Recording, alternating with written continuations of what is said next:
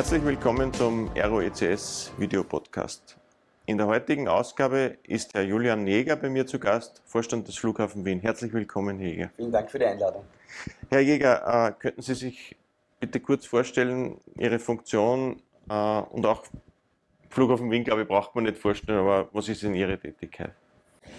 Ja, äh, wie gesagt, vielen Dank für die Einladung. Äh, mein Name ist Julian Jäger. Ich bin seit bald 20 Jahren ähm, am Flughafen, äh, Jurist, 49 Jahre alt, verheiratet, zwei Kinder. Ähm, habe begonnen in der, in der Rechtsabteilung am Flughafen Wien, war dann zuständig für die, für die Flughafentarife, später fast fünf Jahre für den Flughafen Wien bei unserer Tochter in Malta und seit zehn Jahren Vorstand, wo ich im weitesten Sinne für den gesamten Flughafenbetrieb äh, zuständig bin. Wie fühlt man sich denn als Flughafenvorstand in Zeiten einer Pandemie? Ja, es ist immer noch ein etwas ungewohntes Gefühl, wenn man bei uns ähm, im Büro ist und äh, ja, vor zwölf Monaten noch eigentlich auf einer extremen Wachstumswelle war, auf einer, einer großen Erfolgswelle und dann mehr oder weniger über Nacht äh, wir doch ein eher verschlafenes äh, Städtchen geworden sind. Äh, wir spüren natürlich nach wie vor die, die Auswirkungen. Wir haben in etwa 10% des Niveaus äh, von vor der Krise. Ähm, das sind je nach Monat so zwischen 6.000 und, und 10.000 Passagiere im Durchschnitt am Tag. Ähm, also insofern sind wir natürlich sehr, sehr hart äh, getroffen. Es hat uns aber der Optimismus nicht verlassen. Ich bin nach wie vor überzeugt, dass die Menschen reisen wollen, dass sehr, sehr viele Privatreisen wollen, aber natürlich auch äh, Geschäftsreisen notwendig sind, um, äh, um Aufträge zu akquirieren, um Kunden zu betreuen.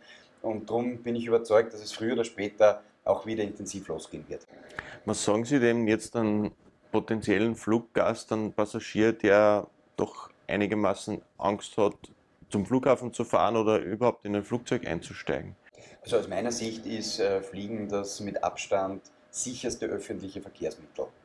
Ähm, die, die, Maßnahmen sind eigentlich seit zwölf Monaten relativ unverändert und ähm, in dem Moment, wo ich äh, den Terminal betrete, ist eine FFP2-Maskenpflicht und die endet erst wieder, wenn ich äh, den Ankunftsflughafen verlasse. Wir haben ähm, sämtliche Maßnahmen äh, zum Schutz unserer Mitarbeiter natürlich auch, sozusagen auch Masken, ähm, äh, Plexiglasschilder, Abstand halten. Wir, wir bemühen uns auch zu kontrollieren, dass die Passagiere überall dort, wo es möglich ist, auch tatsächlich zwei Meter Abstand halten. Es gibt überall Desinfektionsmittel zur Verfügung.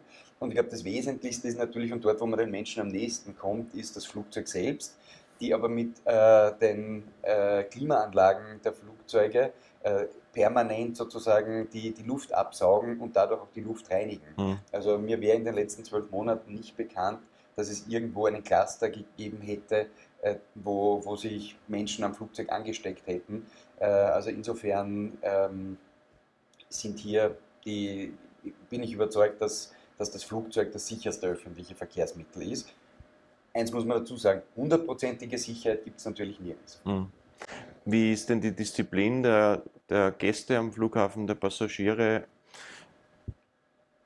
Jetzt weiß ich, der Flughafen ist ja auch ein großes Test, Teststraße, Testcenter. Ähm, da gibt es ja die schnellsten PCR-Tests Österreichs, ne, wie man ja immer wieder hört. Wie, wie, wie geht es denn den Leuten oder wie geht es dem Flughafen mit der Disziplin der, der Leute? Ich würde sagen, im Großen und Ganzen gut. Aber es gibt natürlich immer wieder Einzelfälle, die für unsere Kolleginnen und Kollegen extrem äh, schwierig sind. Wir sind ja nicht nur Flughafenbetreiber, wir sind auch Ground Handling Agent, das heißt, wir haben äh, Mitarbeiterinnen und Mitarbeiter, die beim Check-in und beim Boarding äh, unsere Passagiere unterstützen und da ist auch deren Aufgabe, dass sie umsetzen die Einreisevoraussetzungen äh, von den Destinationsländern. Das heißt, es gibt natürlich, und die, für die allermeisten Destinationen braucht man ohnehin einen, einen PCR-Test oder Antigen-Test. Also ein weiterer Grund, warum ich der Meinung bin, dass das Fliegen wirklich sehr, mhm. sehr äh, sicher ist, weil diese Sicherheit habe ich äh, in der U-Bahn oder, oder in, in einem Zug der ÖBB nicht, dass die rund um, um mich auch getestet sind, so wie, wie man selbst. Mhm. Aber wenn man jetzt kontrollieren muss, sozusagen, ob ein PCR-Test äh, da ist, dann gibt es unterschiedliche PCR-Tests, ist auch der richtige. Kommt einfach oft vor, dass man Passagieren auch sagen muss, na, es tut uns leid, wir dürfen sie nicht mitnehmen, weil die Vorgabe des Destinationslandes so und so ist und weil die Airline darauf pocht, dass das auch eingehalten wird, verständlicherweise. Und das sind natürlich dann sehr, sehr zum Teil mühsame Diskussionen, wo äh, unsere Kolleginnen und Kollegen einfach den Wut auch der die Wut der Passagiere abbekommen, ähm, obwohl sie überhaupt nichts dafür kennen. Also ich würde sagen, im Großen und Ganzen ist die Disziplin sehr hoch ähm, und funktioniert der, der, Flughafenbetrieb sehr, sehr gut. Ähm, aber da und dort gibt es dann natürlich Einzelne, mhm. die, die, ja, die auch unschöne Szenen ähm, hier liefern. Zum Glück haben wir äh, ist unsere Security nie weit und die, die greifen natürlich, wenn es notwendig ist, auch mhm. ein, aber, aber das sind die unangenehmen mhm. äh, Szenen, die natürlich auch manchmal vorkommen. Wann rechnen Sie denn mit einer Erholung der Passagierzahlen, mit, sagen wir mal, vielleicht ein Ende, ein absehbares Ende der Krise? Man vorausschickt muss ich, dass ich bis jetzt in den letzten zwölf Monaten immer zu optimistisch war. Ich hoffe, wir nähern uns dem Punkt, wo wir zu pessimistisch wären. Mhm. Ähm, ja, ich hoffe immer noch, dass es im Sommer losgeht. Also ich, die Hoffnung äh, ist natürlich nach wie vor da, dass jetzt mit immer mehr Menschen, die geimpft sind, mit immer mehr Ländern, die für Geimpfte und Getestete aufmachen, äh, Griechenland hat kürzlich bekannt gegeben, dass man ab Mitte Mai den Tourismus sozusagen aufmachen will für Geimpfte und Getestete. Malta hat dasselbe äh, kundgetan. Die Engländer haben, die ja deutlich weiter sind im Impfen als wir, haben, haben ihr Regulativ jetzt bekannt gegeben, wie sie Tourismus im Sommer erlauben wollen. Das heißt, es ist nach wie vor schon die Hoffnung da, dass wir ab Juli dann irgendwie deutlich steigende Passagierzahlen haben. Also die Pläne stehen schon, oder? Für den Sommer oder werden von den, auch von den Fluglinien Gibt es da schon Feedback, dass, dass der Betrieb intensiviert werden wird? Auch da verschieben sich die Entscheidungen regelmäßig mhm. nach hinten, weil, weil eigentlich jetzt schon einige irgendwie das Programm hochfahren wollten. Jetzt ähm, ist zurzeit noch nicht die Situation mit den Lockdowns, auch in Wien und Niederösterreich, äh, dass, dass da davon auszugehen ist, dass deutlich mehr Menschen verreisen. Aber ich bin überzeugt, wenn die Nachfrage kommt, dann kommt sie von heute auf morgen, dann kommt sie sehr schnell, mhm. dann wird es auch aus, äh, ausreichend Kapazität geben, um die Menschen mhm. äh, zu, zu transportieren. Das Thema Kapazität ist ein guter Punkt. Jetzt hat es ja die letzten Jahre die Diskussion gegeben, der Flughafen Wien braucht eine dritte Piste. Äh, Im Moment wissen wir, ist wahrscheinlich kein Bedarf da, aber wie sehen Sie denn den Ausblick, den, den mittelfristigen Ausblick in Richtung dritte Piste? ich glaube grundsätzlich, dass, ähm, dass das Fliegen sich erholen wird, dass der Tourismus sich erholen wird. Und ich bin überzeugt, es wird in vielen Bereichen auch einen Nachholeffekt geben.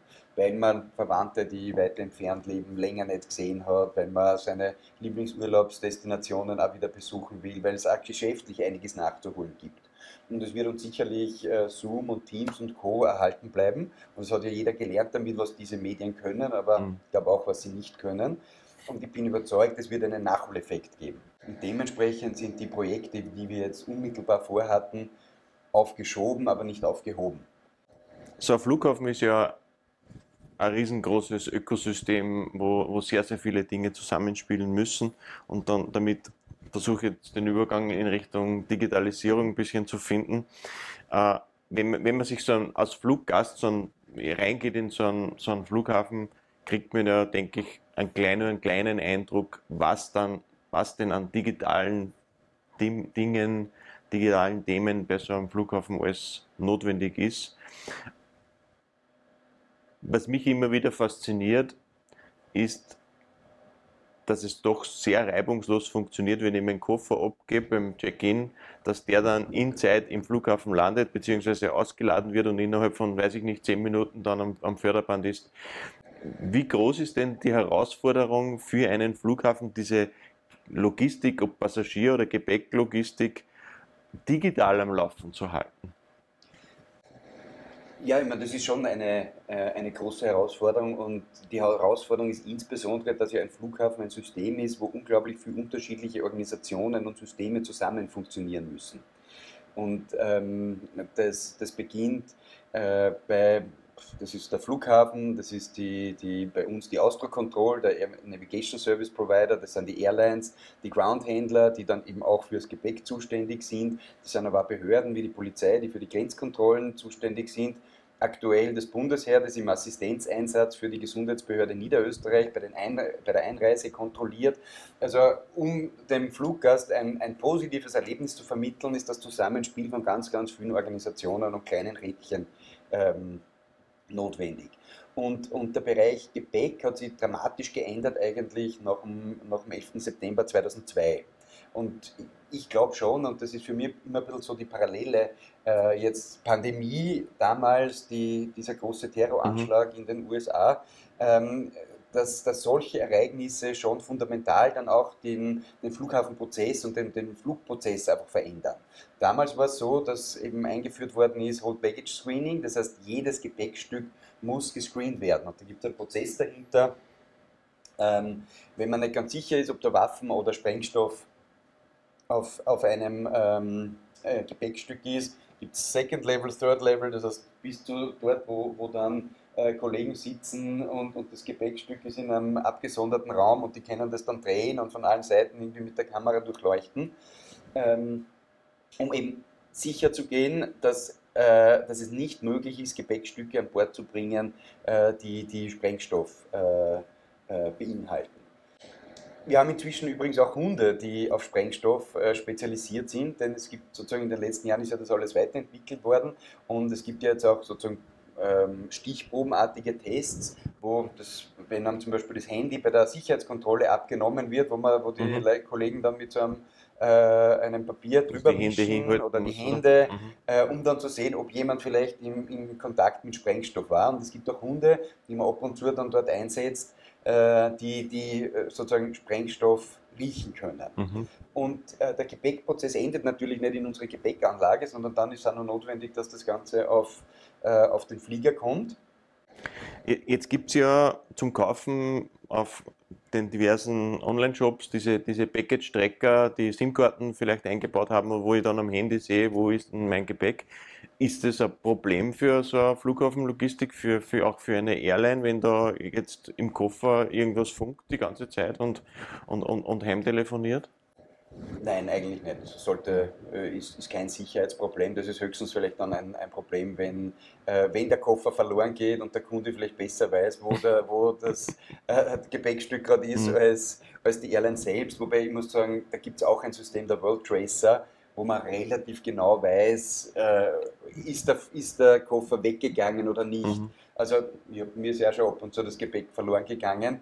Ähm, das heißt, die Kollegen wissen dann eigentlich immer sofort, ja, ist in Wien liegen geblieben, ist in Frankfurt liegen mhm. geblieben mhm. Und, und dementsprechend funktioniert das allermeistens dann, dann eigentlich recht gut und schnell, dass das, ähm, dass das wiedergefunden wird. Mhm. Man muss dazu sagen, wir hatten aber auch in den letzten Jahren dann, in, in den Vor-Corona-Jahren, natürlich Situationen, wenn es Einmal war er in Istanbul, wo, wo sozusagen die, die, gesamte Gepäcklogistik zusammengebrochen ist. Wenn, wenn große Hubs dann ähm, das, das Gepäck nicht mehr, nicht mehr anliefern können, äh, dann staut es ja bei uns und, und, und dann, dann gibt es natürlich Probleme. Mhm. Aber die letzten Jahre hat das auch vor Corona sehr gut funktioniert und im Durchschnitt haben wir in etwa pro Passagier 0,8 Gepäckstücke. Das heißt, man kann sich vorstellen, bei 32 Millionen Passagiere, wie wir vor Corona hatten, mhm. da hat man dann schon über 25 Millionen Gepäckstücke äh, pro Jahr. Was mir immer wieder auffällt, wenn man relativ viel unterwegs ist, auch international, dass bei der Handgepäckskontrolle gibt es ganz massive Unterschiede,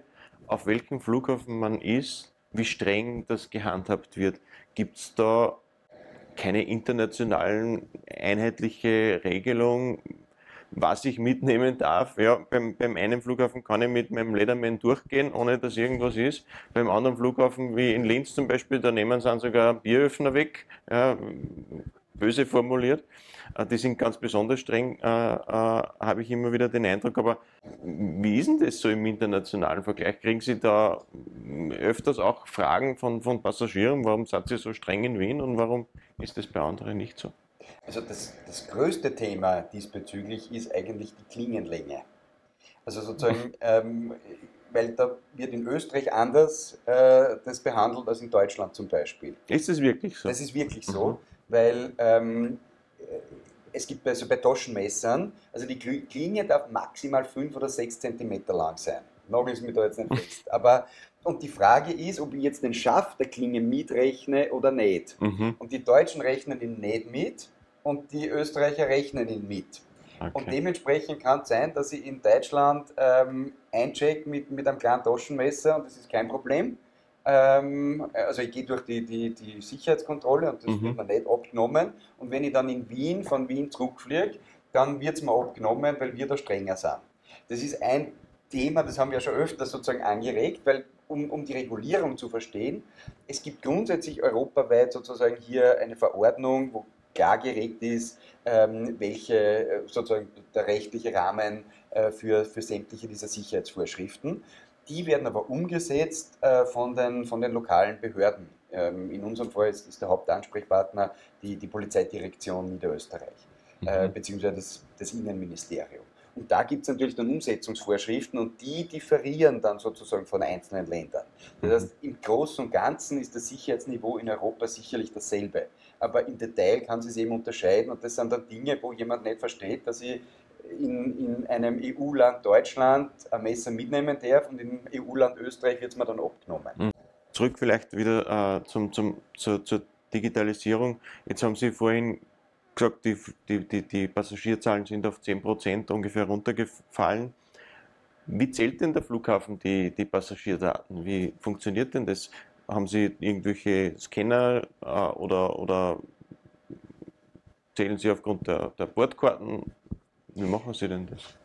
Also grundsätzlich zählen wir natürlich überall dort, wo sozusagen äh, Prozesse stattfinden, zählen wir natürlich die, die Anzahl der Prozesse. Das beim Check-in wissen wir, wie viele Check-in-Vorgänge gibt es auf einem äh, bestimmten mhm. äh, äh Check-in-Schalter, äh, wie viele Leute gehen durch die Bordkartenkontrolle, wie viel durch die Sicherheitskontrolle. Wir schauen ja auch, dass wir über Kameras äh, erfassen, wie viele Menschen sie bewegen, damit wir ungefähr wissen, wenn jetzt bei der ÖBB und ich rede jetzt wieder vor der Corona-Zeit, zurzeit haben wir diese Probleme leider nicht, aber wenn ein großer Schwall aussteigt beim Zug, dann wissen wir, in fünf Minuten oder in zehn Minuten sind die bei der Sicherheitskontrolle und dementsprechend muss man die Sicherheitskontrollen wieder aufstocken, damit der Stau erst gar nicht entsteht. Weil das eigentlich das Hauptproblem, das wir häufiger am Flughafen haben, ist, dass wir relativ wenig Anstellflächen haben. Das heißt, der Prozess muss wirklich gut funktionieren, mhm. damit äh, keine Staus entstehen und damit die Leute nicht ähm, äh, nicht zu lange warten müssen. Und das ist natürlich in Zeiten, wo man ein oder zwei Meter Abstand halten muss, wird das noch schwieriger. Also ich glaube, mhm. das ist für uns die Haupt.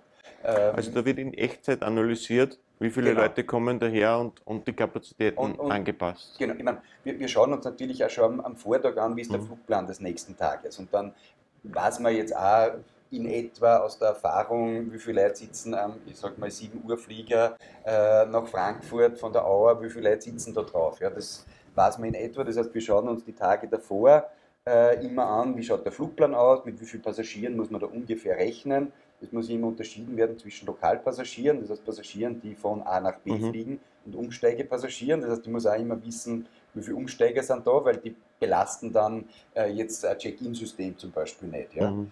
Ähm, und, und danach versucht man dann die Planung für die nächste Woche und die nächsten Tage, die Personalplanung dann zu machen. Also so eine Art Predictive-Analyse gibt es genau, schon. Ja, schon. Ähm, weil ja, letztendlich äh, geht es dann auch immer ums Geld. Man will nicht zu viel, man will nicht zu wenig Personal haben. Mhm. Und, und dementsprechend ist wichtig, ein Bild zu haben, wie man glaubt, dass die nächsten Tage funktionieren. Und wir haben ja auch aus der Erfahrung, wissen wir ja, wie viel früher in etwa die Passagiere bei den einzelnen äh, Flügen kommen. Das ist sozusagen das eine. Der andere Prozess ist der, wenn es ums Wirtschaftliche geht. Wir müssen sozusagen verrechnen ja den Airlines auch für jeden Passagier den, den Passagiertarif und den Sicherheitstarif und so weiter. Und da gibt es die Verpflichtung der Handling Agents. Das heißt, die, die jeden Flug abschließen, die müssen ja ganz genau wissen, wie viele Passagiere sind auf dem Flug. Manche Airlines, da gehen dann die, die Leute nochmal durch und es wird nachgezählt. Ähm, und, und wir kriegen jeden Tag dann die Berichte der, der Handling Agents, wo, wo sozusagen drinnen steht, wie viele Flüge die gehabt haben, wie viele äh, Passagiere drauf waren, wie viele mhm. davon waren Transferpassagiere und die werden dann bei uns aggregiert und am nächsten Tag haben wir dann, wissen wir dann ganz genau, wie viele Passagiere und Flugbewegungen und so weiter wir, wir die am, am Vortag hatten. Und wir haben auch Systeme, wo wir mit Gesichtserkennung, äh, aber anonymisiert natürlich, ähm, auf der einen Seite messen die Wartezeiten. Das heißt, wenn jemand zur Sicherheitskontrolle reingeht, äh, wird, wird ein Foto gemacht und dann, wenn man direkt bei der Sicherheitskontrolle steht, wird wieder wird das abgeglichen und dann weiß man, wie lange hat der braucht, sozusagen vom mhm. Eintritt nach der Bordkartenkontrolle bis zur Sicherheitskontrolle. Und die Durchschnittszahlen, die zeigen wir auch an, wo mhm. man sagt, durchschnittliche Wartezeit zurzeit x Minuten wir. Jetzt weiß ich, wie das funktioniert. Ich habe mir schon immer gefragt, wie sie das machen.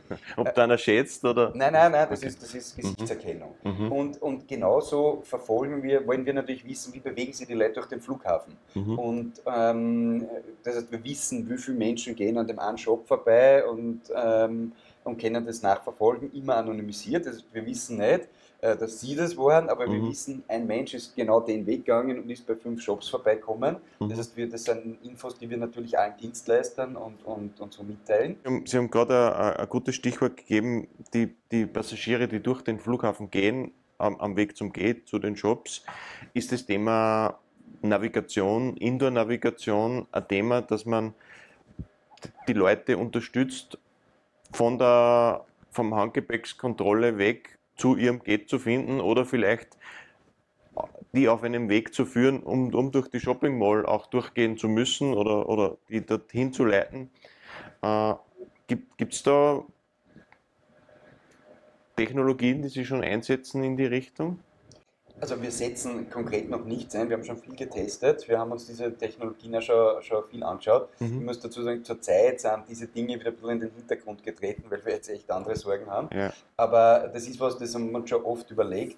Ich muss sagen, wir haben es deswegen auch noch nicht angeschafft aus zwei Gründen. Der eine ist aus meiner Sicht, ähm, ich bin nicht überzeugt, dass die Leute dann alle mit dem Handy äh, vor dem Gesicht sozusagen durch den Terminal rennen. Äh, ich glaube grundsätzlich, dass äh, Navigation intuitiv erfolgen muss. Und jetzt ist, sind wir die Schwächen, die wir vor allem im Terminal 3 zum Teil haben, absolut bekannt. Das heißt, wir haben da zum Teil Probleme, wenn ich links raufgehe auf G, auf Non-Schengen, das ist der, der, der, natürliche Strom geht gerade und links geht so relativ klar äh, mhm. eine Rolltreppe weg. Also da, da haben wir, glaube ich, aus den Fehlern der Vergangenheit gelernt für die Zukunft und ich hoffe, dass wir äh, auch wieder in die Situation kommen, auszubauen und dann diese, diese Lehren dann oder halt das besser zu machen. Äh, und ein zweites Thema, das wir insgesamt vor allem im Terminal 3 haben, dass wir ein relativ schmaler Flughafen sind. Und vor allem im Ankunftsbereich macht es dann einen riesen Unterschied, ob ich einen Meter links oder rechts von einer Mauer bin. Und da haben wir schon auch oft gehabt, wo, wo viele Systeme waren, die dann nicht unbedingt die exakte Genauigkeit mhm. äh, hatten, die sie versprochen haben. Und, und ja, aus, aus diesen Gründen haben wir es eigentlich jetzt noch nicht äh, so ausgerollt, wie man das sicherlich könnte. Ja. Ein, eines der Themen, äh, wo, wo ich immer wieder auch mit Kollegen oder, oder Bekannten und Freunden diskutiere, das ist das Thema Handy im Flugzeug. Ja. Jetzt gibt es ja unterschiedliche Fluglinien. Bei den einen ist es erlaubt, bei den anderen ist es nicht erlaubt. Das Telefonieren, denke ich, ist überhaupt unerwünscht. Kann ich gut verstehen. Aber wie ist denn der Stand der, der Technik wirklich in der heutigen Zeit? Ist es wirklich ein Problem, ein, ein Handy im Flugzeug eingeschalten zu betreiben? Also da gehen die Meinungen äh, meines Wissens auch auseinander. Ähm, ich muss sagen, ich bin viel zu wenig Techniker, um sagen zu können, das eine ist richtig oder das andere.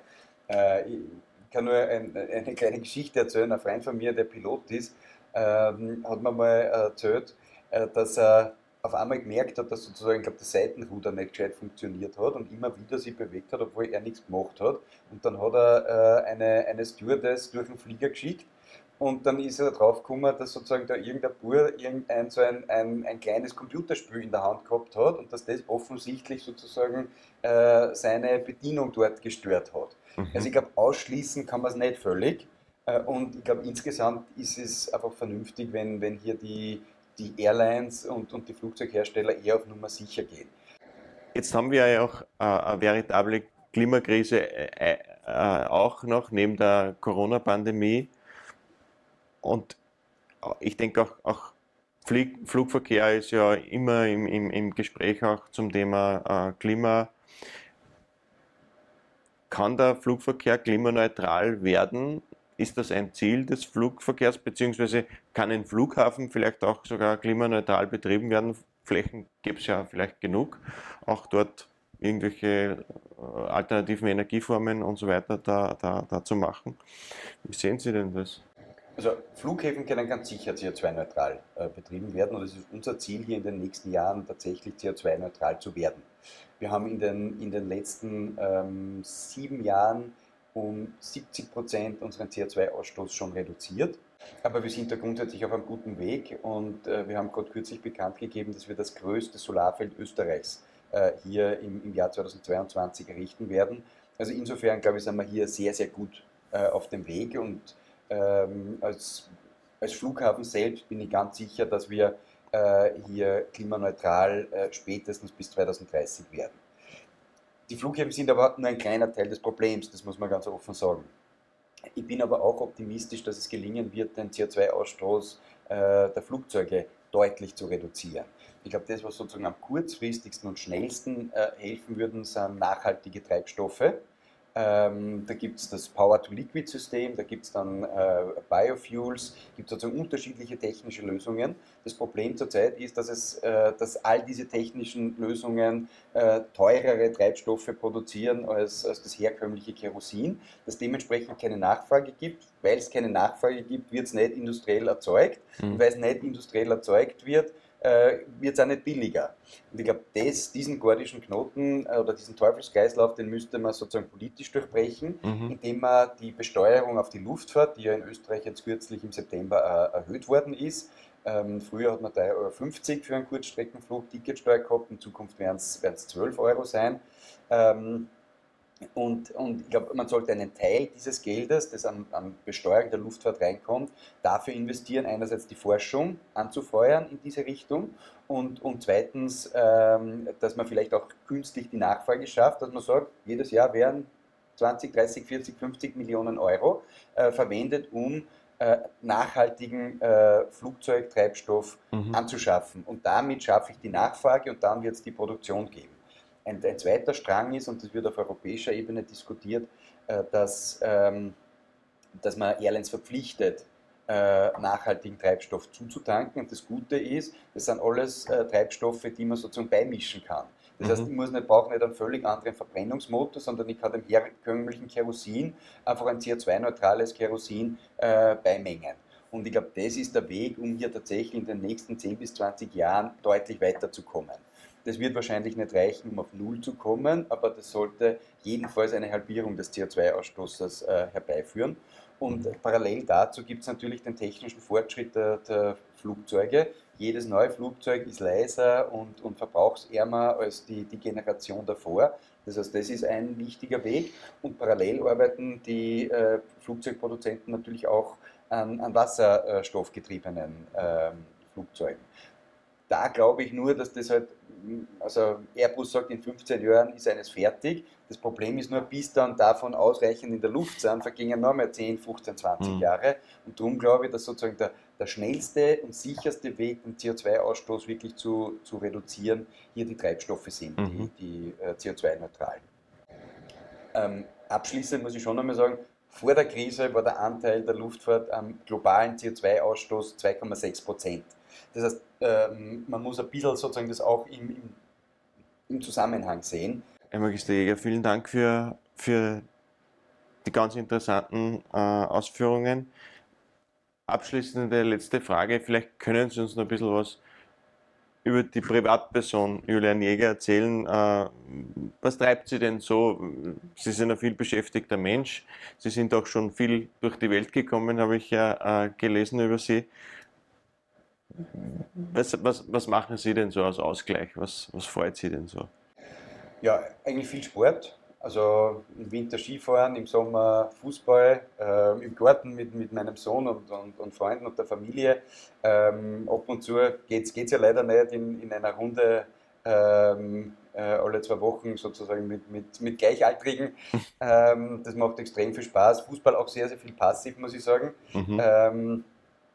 Ich bin äh, äh, glühender Austrianer, ist auch eine schwierige Zeit aktuell. Mhm. Ähm, verfolge aber Werder Bremen in Deutschland recht intensiv, wo wir, wo wir öfter mal hinfahren. Mhm. Ähm, für Radlfahren, ähm, lesen so weit wie möglich, also so historische Bücher, äh, Politik äh, interessiert mich da sehr und ja, insgesamt einfach Zeit mit der Familie verbringen und, und Reisen sind eigentlich so die Dinge, die, äh, die ich privat gern mache reisen vor allem auch gerne nach Malta. Das ist so ein bisschen unsere zweite Heimat. Meine Tochter hat ihre ersten zwei Lebensjahre dort verbracht.